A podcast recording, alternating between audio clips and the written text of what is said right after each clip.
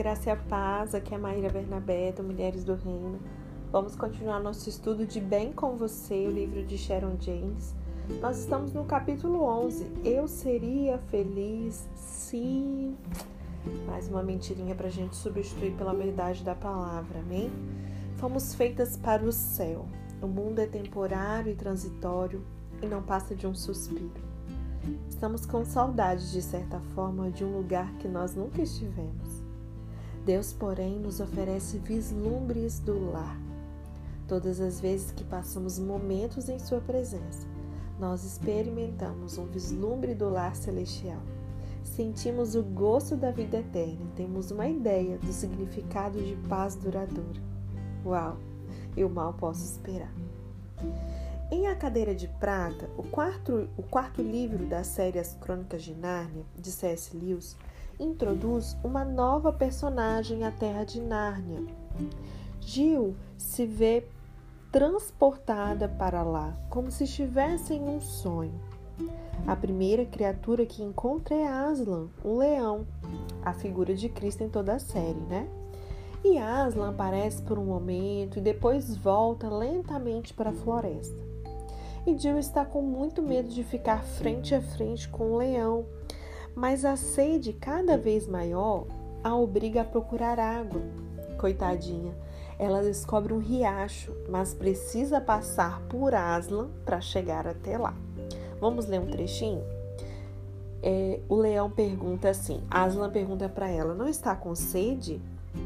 E ela responde: Estou morrendo de sede. E ele diz: Então beba. E ela fala: Será que eu posso?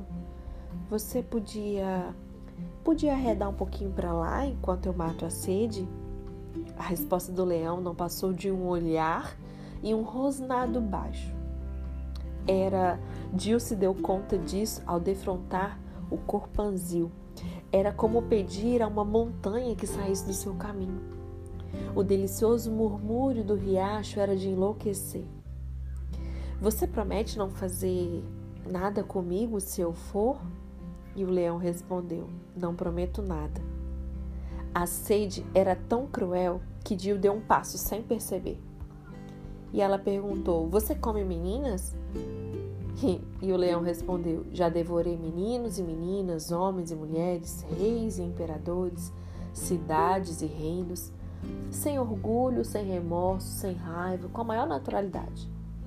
Gil suspirou e falou: Perdi a coragem. Então vai morrer de sede, Aslan disse. E Gil disse, dando um passo à frente: Oh, que coisa mais horrível! Acho que vou ver se encontro outro riacho. E o leão disse: Não há outro. Não há outro riacho. Amiga, eu preciso te dizer algo: não há outro riacho que vá saciar a nossa sede. Nem pessoas, nem lugares, nem bens materiais vão satisfazer o nosso anseio. Somente Jesus. Ele é a água viva, o pão da vida, o amante de nossa alma. Então reconheça a mentira. Ah, eu seria feliz se. Rejeite isso porque isso não é a verdade. E substitua essa mentira pela verdade. Eu vou citar três textos da palavra para você substituir por essa mentira.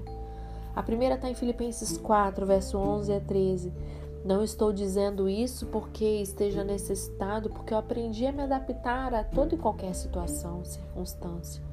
Eu sei o que é passar necessidade, sei o que é ter fartura.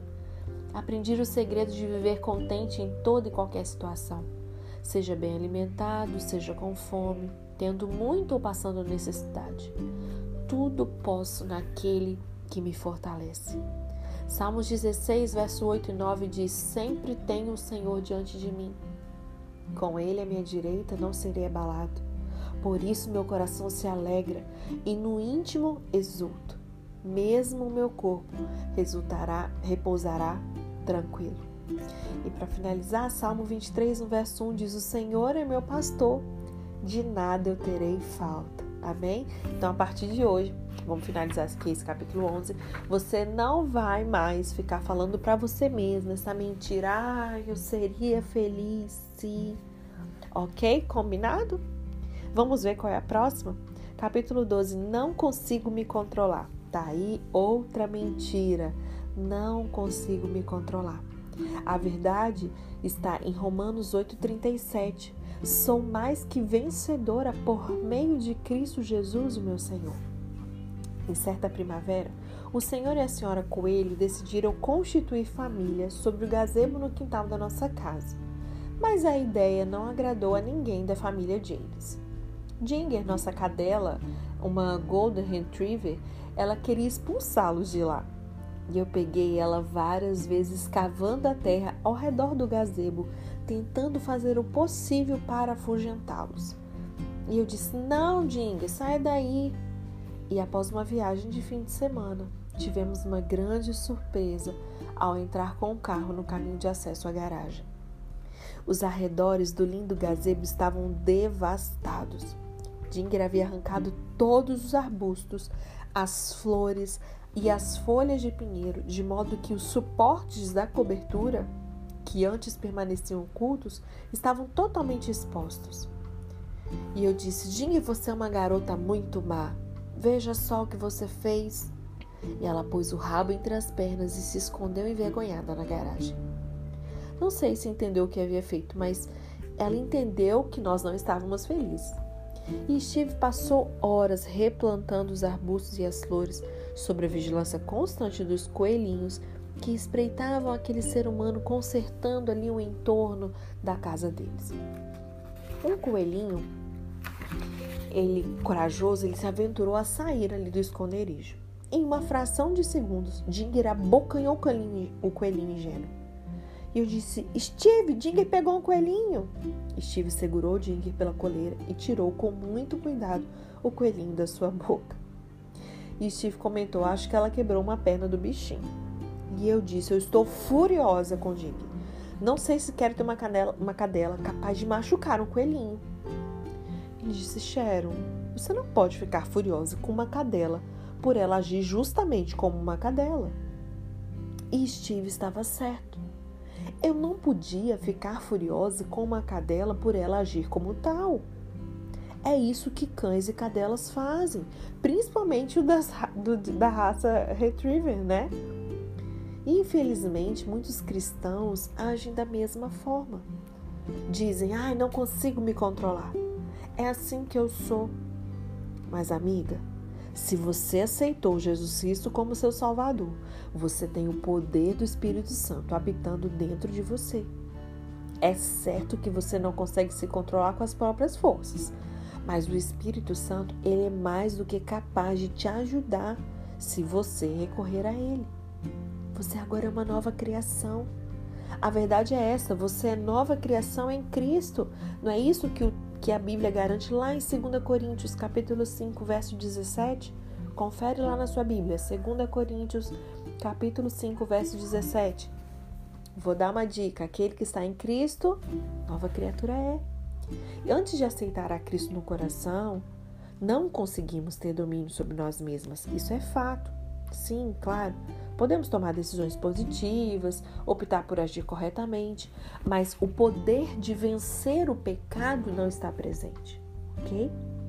O apóstolo Paulo diz em Romanos 8, versos 6 e 9: A mentalidade da carne é morte, mas a mentalidade do espírito é vida e paz. A mentalidade da carne é inimiga de Deus, porque não se submete à lei de Deus e nem pode fazê-lo. Quem é dominado pela carne não pode agradar a Deus. Entretanto, vocês não estão sob domínio da carne, mas do Espírito, se de fato o Espírito de Deus habita em vocês. E se alguém não tem o Espírito de Cristo, não pertence a Cristo. Então, quando é, Paulo se refere à mentalidade da carne, Paulo está falando da mente de uma pessoa que ainda não é uma nova criação em Cristo, ok? Assim que aceitamos Cristo no coração, nós deixamos de dizer, ai, não consigo me controlar, eu sou assim, é assim que eu sou. A gente deve passar a dizer o que? É assim que eu era. Agora eu tenho o poder do Espírito Santo habitando em mim. Aleluia!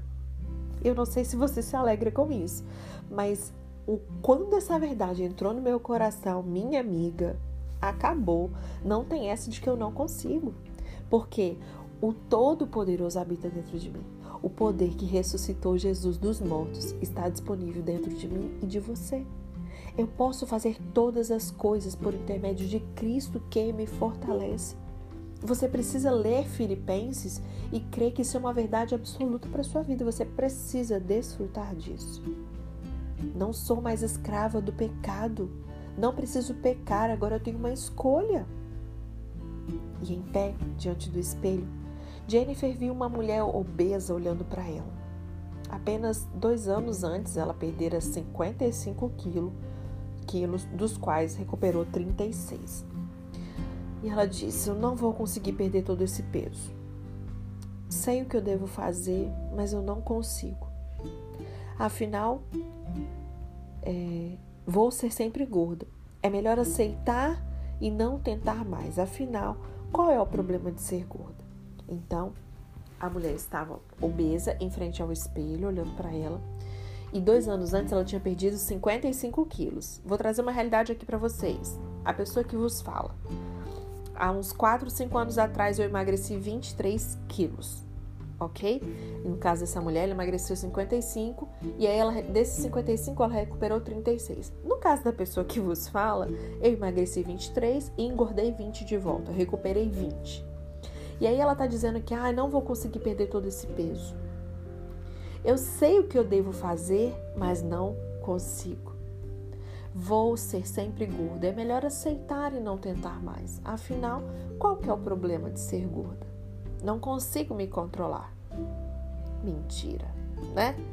Então, assim, depois a gente discorre sobre isso aqui. Rachel, é, Raquel, ela amava Teodoro. Ela o amava muito mesmo. Apesar de ambos serem cristãos, eles se viram olhando para o teto do quarto dela após uma noite de paixão que terminou em uma manhã de arrependimento. Tentamos nos manter puros, mas nos amamos muito. Gente, antes de prosseguir, eu vou voltar, porque eu percebi que ela vai falar trechos de histórias diferentes e eu já vou tocar nesse assunto aqui, porque, como eu dei o meu próprio exemplo, deixa eu falar para vocês. Eu poderia falar isso aqui sobre mim, ok? Eliminei 23 quilos, dos quais 20 eu recuperei. Eu sei o que eu devo fazer, mas não consigo. Já que eu nasci de novo, isso é uma mentira. Se uma pessoa não nasceu de novo, ok, isso pode ser uma verdade, mas para mim e para você que já temos o Espírito Santo, isso não é uma verdade. Até porque, se tratando desse ponto, não vou deixar de falar, glutonaria também é um pecado. Eu não me controlar com aquilo que eu como, não me controlar se eu faço ou não uma atividade física, eu não controlar o tanto que eu durmo ou deixo de dormir, estou falando além da estética, eu estou falando sobre saúde, tudo isso eu vou dar conta. 1 Tessalonicenses 5,23 nos diz o quê? Que eu vou ter que apresentar o meu corpo, alma e espírito. Então eu tenho que ter uma é, cuidar do meu espírito.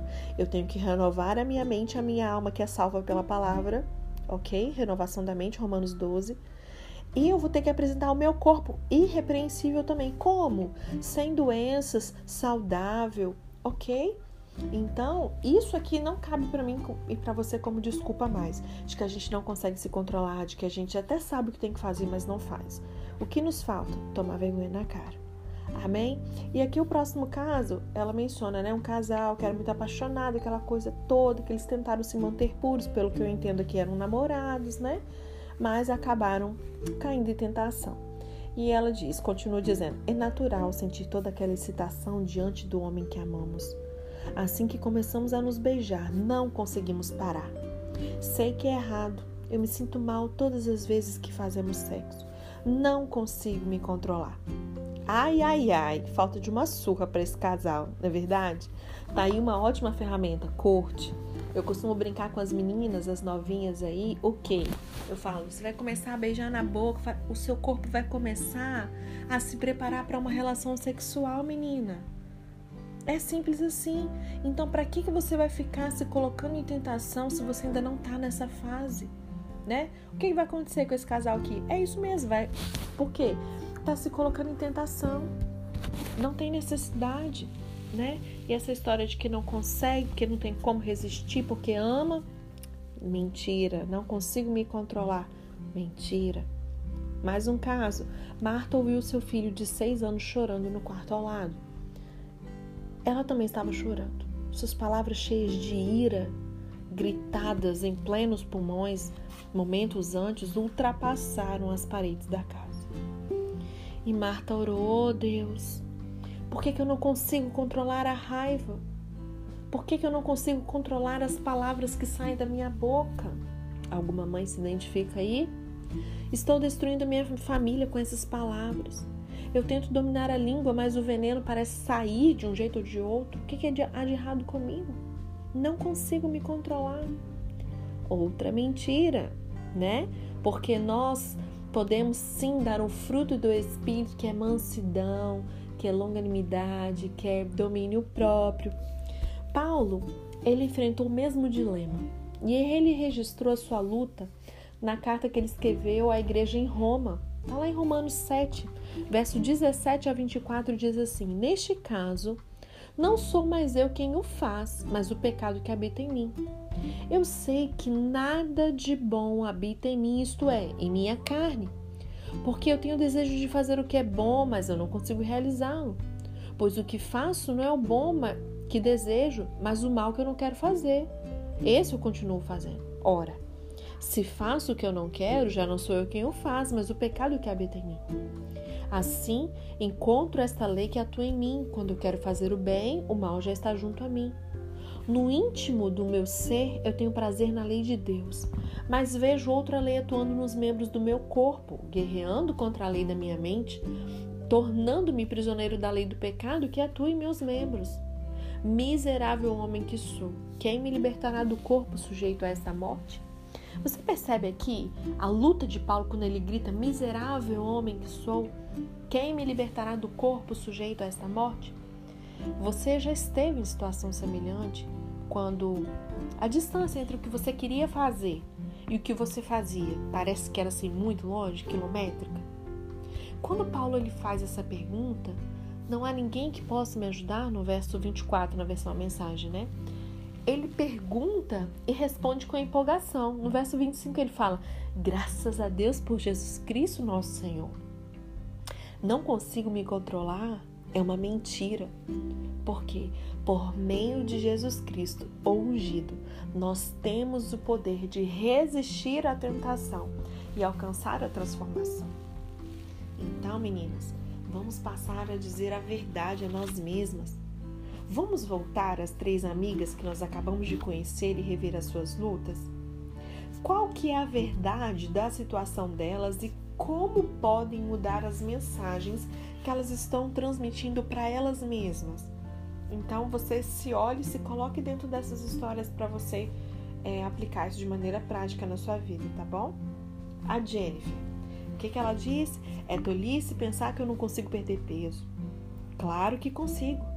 Posso parar de comprar salgadinho, de comer x-tudo, de tomar Coca-Cola, comer biscoito recheado. Posso pedir saladas em restaurante fast food ao invés de comer hambúrguer e batata frita. Também posso voltar a caminhar todos os dias. Eu sou capaz de fazer isso, já fiz isso antes. Meu corpo é santuário de Deus e preciso cuidar mais dele. Posso todas as coisas em Cristo que me fortalece.